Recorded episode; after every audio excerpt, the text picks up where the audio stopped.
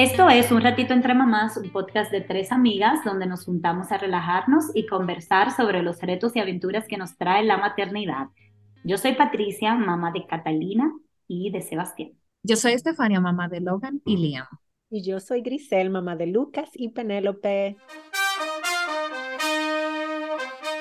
Y a ti que nos escuchas, te invitamos a que nos sigas en Instagram y Facebook, Un Ratito Entre Mamás Podcast. Y recuerda que cuando nos escuches en Spotify, Apple Podcast o Anchor, dale clic en suscribirte o a la campanita. Así recibirás una notificación desde que salgan los episodios. Si nos escuchas en Apple Podcast, puedes dar cinco estrellas en el episodio y un comentario. Y esto nos ayudará a llegar a más personas. También, si algún episodio te tocó y tú quieres mandárselo a alguna persona, puedes compartirlo por Facebook, Instagram también y también por el WhatsApp. Bienvenidos a, este, a esta tercera entrega de nuestros episodios. Y en el día de hoy vamos a hablar de unos mensajes que nosotros queremos que todas las mamás que nos escuchen recuerden y tengan y guarden, anoten y guarden en su corazón para siempre, para su vida de maternidad. Y yo voy a empezar mencionando el primero, y es que cada niño que tú estás criando, cada niño es diferente. Y yo creo que esto como mamá es súper importante que lo entendamos porque a veces nosotros queremos encajar como mamá y, a los niños lo queremos meter como en una, en una caja y queremos que todo funcione de, en la manera como nosotros lo tenemos en nuestro cerebro o como lo hemos leído en ese libro o como lo hemos visto en esa cuenta de Instagram o como hemos escuchado a la abuela, a la mamá, a la tía decirnos pero no todo va a funcionar de la misma manera con cada niño porque cada niño es diferente, incluso dentro de un mismo hogar. Los métodos que yo uso con Catalina no son los mismos que uso con Sebastián, por ejemplo, para el tema de disciplina, porque las cosas que me funcionan con Catalina no me funcionan con Sebastián o viceversa.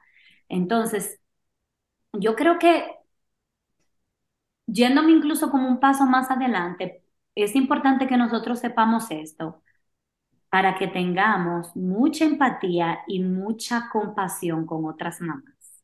Porque cuántas veces nosotros no hemos visto como eh, con mamá y con un niño que uno dice, no, pero lo que pasa es que ella tiene que hacer esto y lo otro, lo que pasa es que ella no está haciendo esto o lo otro. O nosotras mismas nos juzgamos y somos, no somos compasivas con nosotras, como, ay, que yo no estoy haciendo esto y lo otro.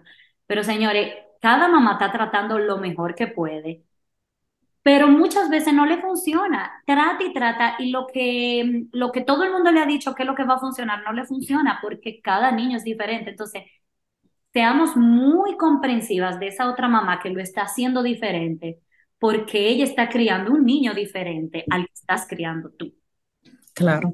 Y tú sabes que cuando uno empieza con esas comparaciones, uno le quita, no sé, como valía un poquito como que a su propio hijo. Cuando uno ve externo, en vez de, ok, este es mi hijo, ¿cuáles son los intereses de mi hijo?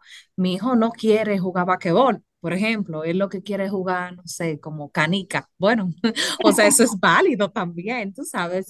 Entonces uno tiene que evaluar cuáles son los intereses de sus hijos, cuáles son sus capacidades. Si el niño, por ejemplo, yo que tengo a Liam, tiene ocho meses, hay niños que con ocho meses, señores, están caminando y corriendo y hasta jugando soccer, o sea, si se pudiera.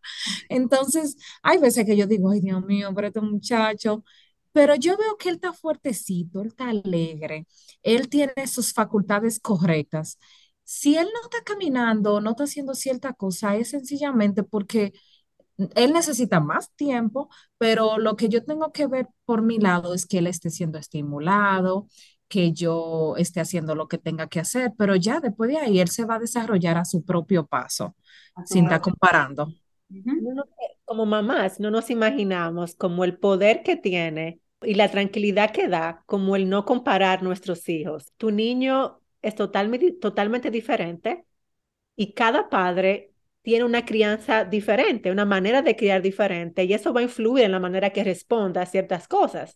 Exactamente incluso eso de que nosotras mismas vamos a disfrutar más de la maternidad cuando dejamos de tener una expectativa de nuestros hijos porque los demás están haciendo esto o lo otro. Y, y te digo, y yéndome más profundo, yo misma no soy ni siquiera la misma mamá de hace tres años. O sea, Claro. hace tres años yo era una mamá diferente. Cada día uno va como cambiando también su, su expectativa, su mm, Exacto. filosofía. Entonces, como que uno va ajustando cosas. La mamá que le tocó a Catalina cuando ella tenía dos años, no era la mamá cuando Sebastián tenía dos años. O sea que todo eso Sí, va a, a traer una dinámica diferente y por lo tanto unos resultados diferentes en cada niño. Y ahora que tú hablas de eso, Patricia, el segundo punto que, que nos gustaría tratar dice, tú decides qué estilo de vida quieres para tu familia, qué relación quieres tener con tus hijos, qué tipo de padres quieres ser y puedes cambiar de opinión todo el tiempo. Yo no soy la misma mamá para nada de cuando mis bebés nacieron, de cuando ellos eran toddlers, de cuando eran bebés más pequeños, de ahora que ellos están en una etapa diferente, que yo también estoy en una etapa diferente de mi maternidad. Entonces, eh, es como importante recordar eso, pero sobre todo yo siento como que como padres tenemos la capacidad, si no tenemos las herramientas, las podemos buscar de qué estilo de vida yo quiero ser personalmente como mamá. O sea, y sentada con tu pareja, si la tienes, o sea, qué tipo de padres ustedes quieren ser. Y tus hijos van a reflejar eso cuando tú tomas una decisión consciente e intencional del tipo de padre que tú quieres ser. Y como tú, como decíamos, o sea, tenemos todo el derecho de cambiar, o sea, de, de, de evolucionar, decir, mira, eso no me funcionó, voy a, voy a usar esa otra técnica o esa otra herramienta para ver si me funciona. O sea que eso es sumamente importante. Sí.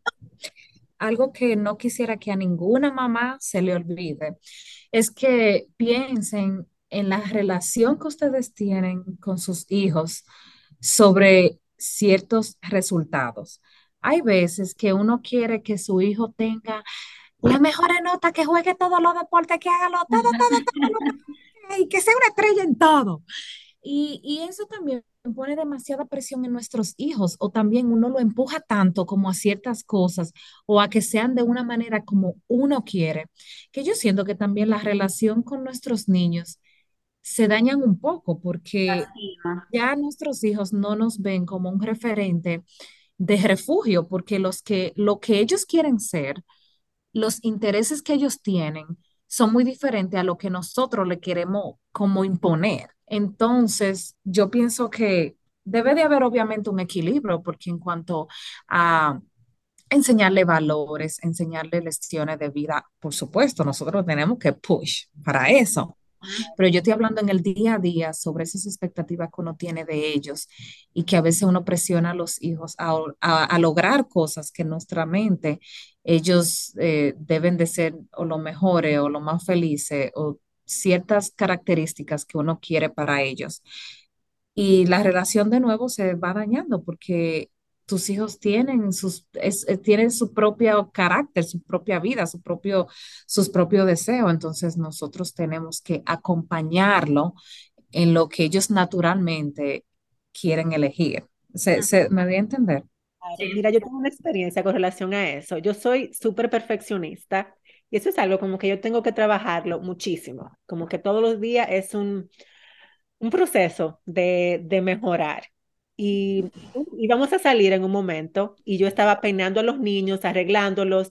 Lucas se puso unos zapatos que no combinaban, no sé, había como un pequeño caos. Y yo, no, que eso no combina, que venga a buscarte este lazo.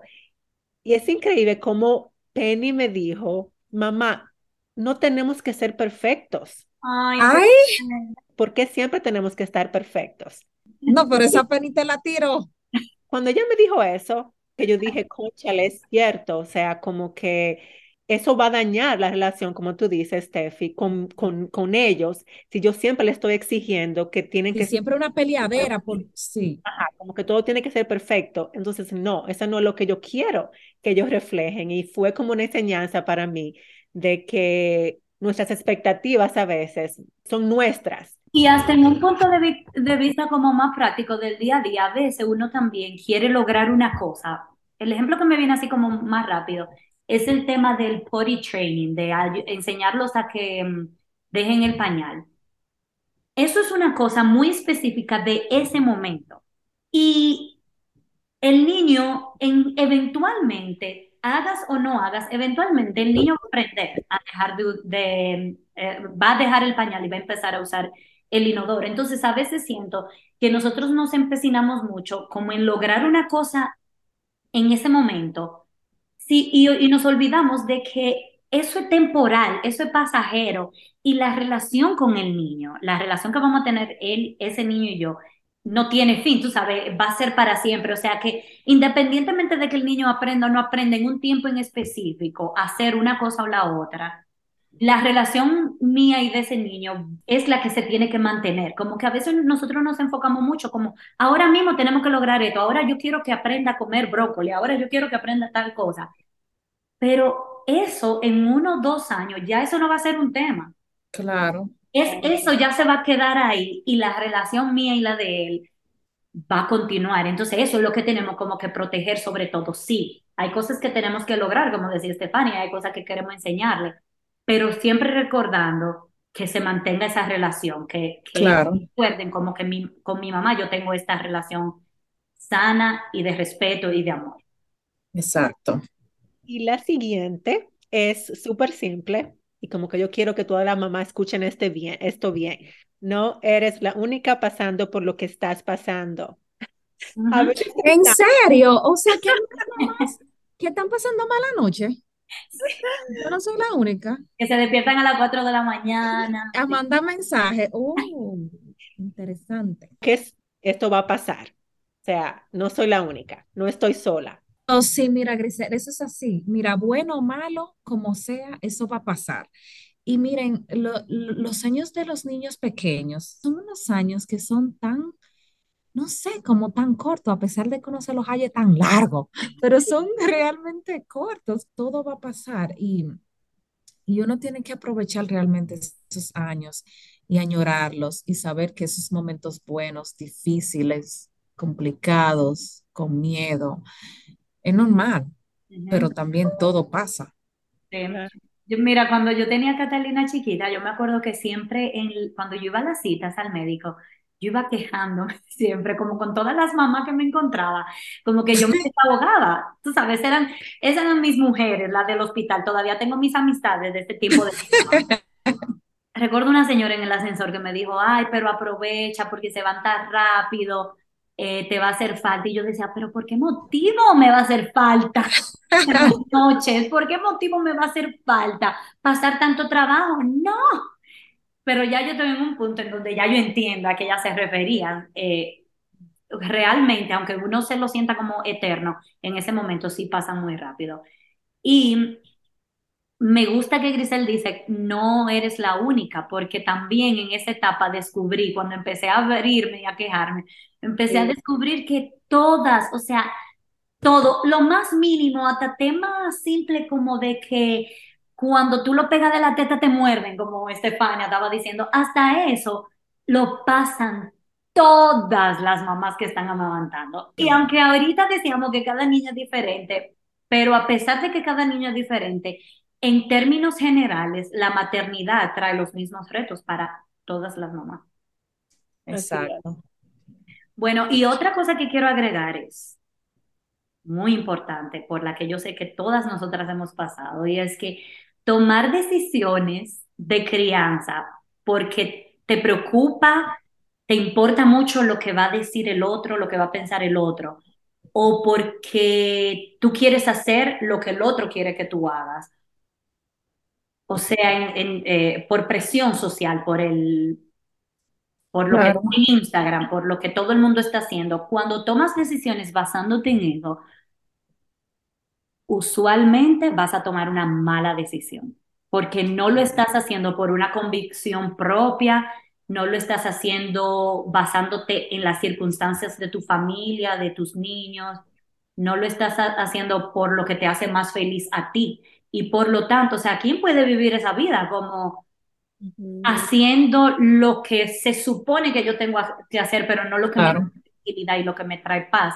Y yo he hecho, esto, he hecho esta historia en este podcast muchas veces, sobre todo al principio, cuando hablábamos mucho de este tema de niños recién nacidos, pero yo siempre he dicho que cuando Catalina nació, yo empecé a leer y a escuchar mucho lo que la gente decía de cómo se supone que tú duermes un niño, de cómo un niño duerme, de, de qué es lo más sano para el niño dormir. Y yo siempre escuchaba esta información de que no lo lleve para tu cama porque mira, después no lo saca, o no lo mesa, o no, que no se duerma dándole el seno. Y eso era todo lo contrario a lo que yo terminé haciendo.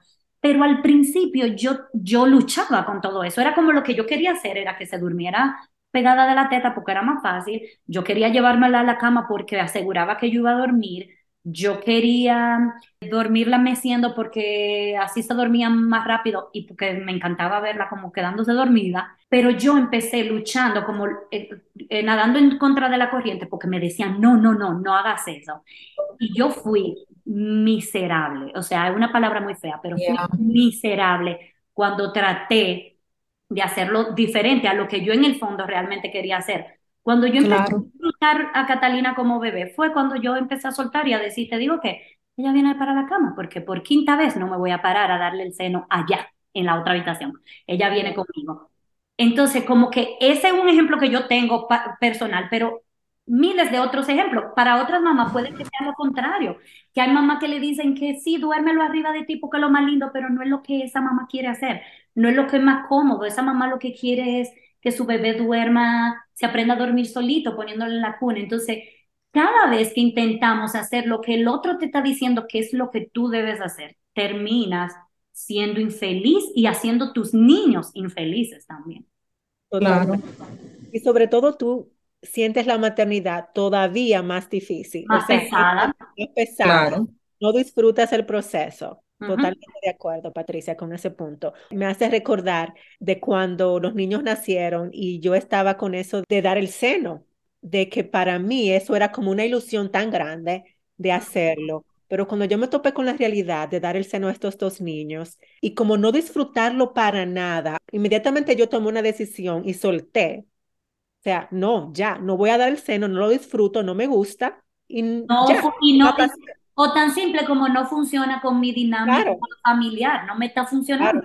Y yo recuerdo que tú has mencionado, Grisel, como que cuando tú estabas embarazada veías a otra persona que había tenido gemelos en esa misma época y que le dabas como que se lo pegaba a los dos y tú te llenaste como de esa ilusión de que, ay, sí, yo también lo voy a hacer igual.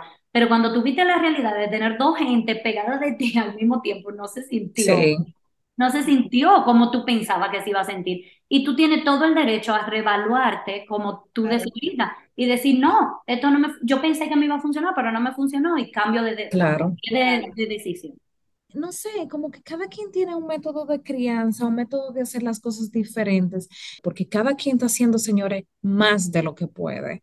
Claro. Eh, y, lo está queriendo hacerlo mejor. Entonces, esas, eh, no sé, esas, eh, ¿cómo que se dice? Sugerencias eh, a veces no son tan bienvenidas. no caen tan bien. Bueno, pues yo creo que hemos llegado al final de este mini episodio. Gracias a todas las que están ahí escuchándonos y hasta un próximo episodio. Bye bye. Bye. bye.